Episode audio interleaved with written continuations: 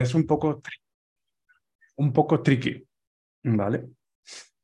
Todos sabéis la historia del Ramayana, donde Sita fue raptada por Ravana, ¿no? Y si no, lo podéis googlear. Em, Ravana raptó la mujer de Rama, el avatar, y se la llevó a la isla de Lanka. ¿vale? Por lo tanto, hay dos posiciones donde Venus va a estar en un curso maléfico. Uno es en Escorpio, otro es en Acuario. Da igual si es Kendra, da igual si es Tricona, da igual, es Sita raptada en Lanka. ¿Vale? Ese Venus no va a tener mucha felicidad. ¿Vale?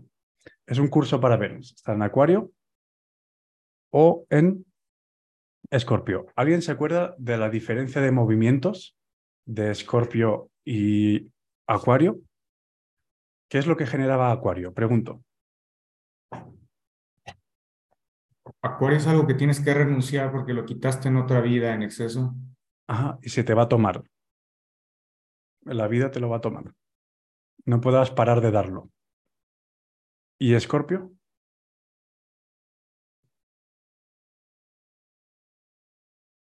Es tocar fondo, es, es una transformación para a través de ir a lo más bajo. Vas a llorarlo. Escorpio es Ali, es veneno. Escorpio lo lloras y lo padeces y Acuario lo renuncias y lo sacrificas. ¿Vale? Así. Entonces, ¿qué clase de Venus está ahí? ¿Vale? Después hay dos clases más de Venus que se llama Sadhu, Sadhu Yoga. ¿Qué, qué es un Sadhu? Erika, ¿tú sabes qué es un Sadhu? Un, es como una persona que renuncia al mundo relativo para dedicarse al autoconocimiento. Uh -huh. Bien. En la India, sí. Bien, un sanyasi, un monje, ¿no? Una persona que renuncia a los placeres físicos para buscarlos dentro, ¿no? Me acuerdo de un libro que leí hace años de un Hare Krishna que se llamaba el libro The Joy of Having No Sex. Entonces, cuando Venus está en la casa 2 o en la casa 8, se dice que es sadhu yoga. ¿Vale? Ese Venus no está raptado, pero la persona no tendrá interés en el matrimonio. Mirad la carta de Ramana Maharshi, Swami Vivekananda, Prabhupada, Ramakrishna. Hay un montón, un montón de maestros, un montón, que todos tienen Venus casa 2, casa 8. ¿Vale? Simplemente Rajaguna, Rajaguna con el sexo opuesto no te interesa. Ahora, tiene que tener apoyo de otras cosas, porque a veces, si Saturno y Ketu no son fuertes, no sostienen esa renuncia. Y es cuando no es lo mismo ser renunciado o ver fracasado un tema a no renunciar de forma natural. ¿Vale? Hay un cambio.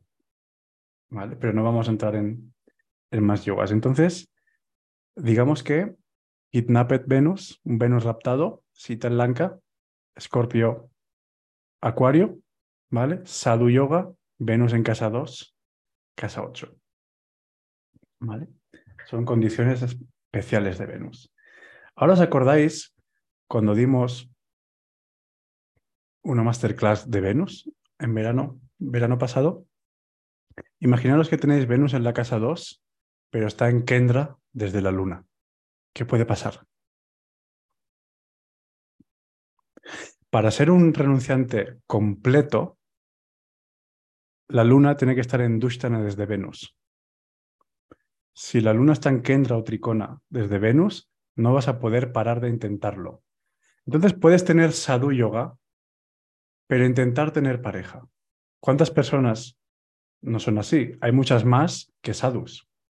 No, no dejan de intentarlo, ¿no? Bueno, me voy a incluir, ¿no? No dejamos de intentarlo, ¿no? No acepto, ¿no? Es... Entonces, eso es Venus en Kendra desde la luna. Joder.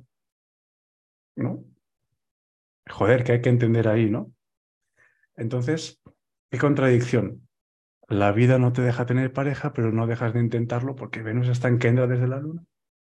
¿Vale? No puedes renunciar a Rajaguna. Ah, aquí os he dado una pista que veremos también en el futuro. Podemos ver Kendra desde el Lagna, que es lo que hemos hecho. Pero si vemos Kendra desde la luna, se dibuja una carta entera. ¿Ok? De momento no la enseñaré, pero son muchas más cosas. ¿Vale? Ok, bien.